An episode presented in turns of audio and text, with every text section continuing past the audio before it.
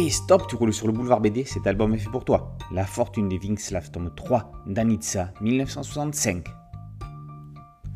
Aux États-Unis, Thomas Winch vient de décéder. Nerio, son fils, n'assiste pas aux obsèques. Il est à Washington pour une histoire de puits de pétrole en Oklahoma dans une réserve indienne. Milan, le grand-père, avait été dépossédé de ses terres au profit des Cherokees chassés de Géorgie. Nerio a entamé une procédure de restitution et il va gagner.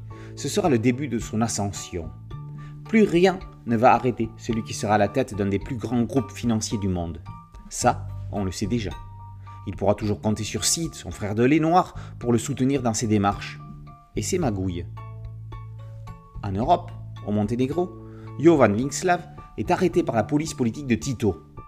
L'instituteur est accusé de propager des pensées contre-révolutionnaires à ses élèves. Sa femme Aliana parvient à s'échapper avec leur bébé Danitza, qui n'est autre que la future mère d'un petit largo. Quels événements vont amener Nerio à adopter quelques années plus tard le rejeton? C'est ce que l'on apprendra dans cet album.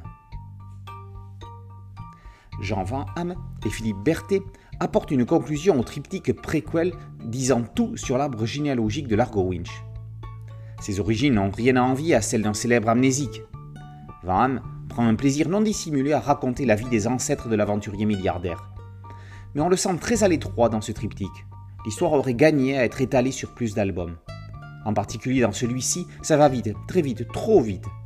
La vie de Danitza est décrite en accéléré. La bluette avec celui qui deviendra le père de l'argot frise le cucul à praline. On aurait voulu plus de fond entre eux. C'est comme si Van Hamme riait de lui-même, de la façon dont il l'a fait dans Le secret de l'espadon. L'avantage, c'est que le scénariste applique son adage du pas de temps mort. Pour résumer, dans la forme, on est dans une bonne structure scénaristique.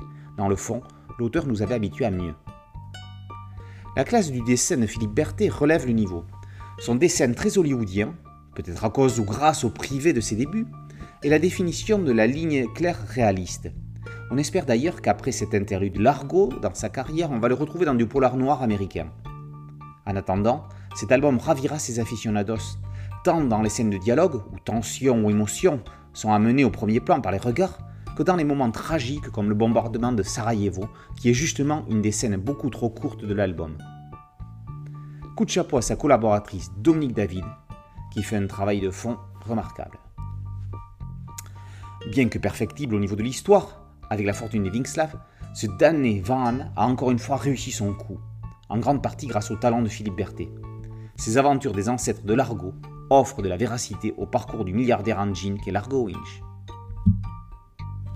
La fortune de Vinxlav, tome 3, Danitza 1965, par Van Hamme et Berthet, est paru aux éditions Dupuis.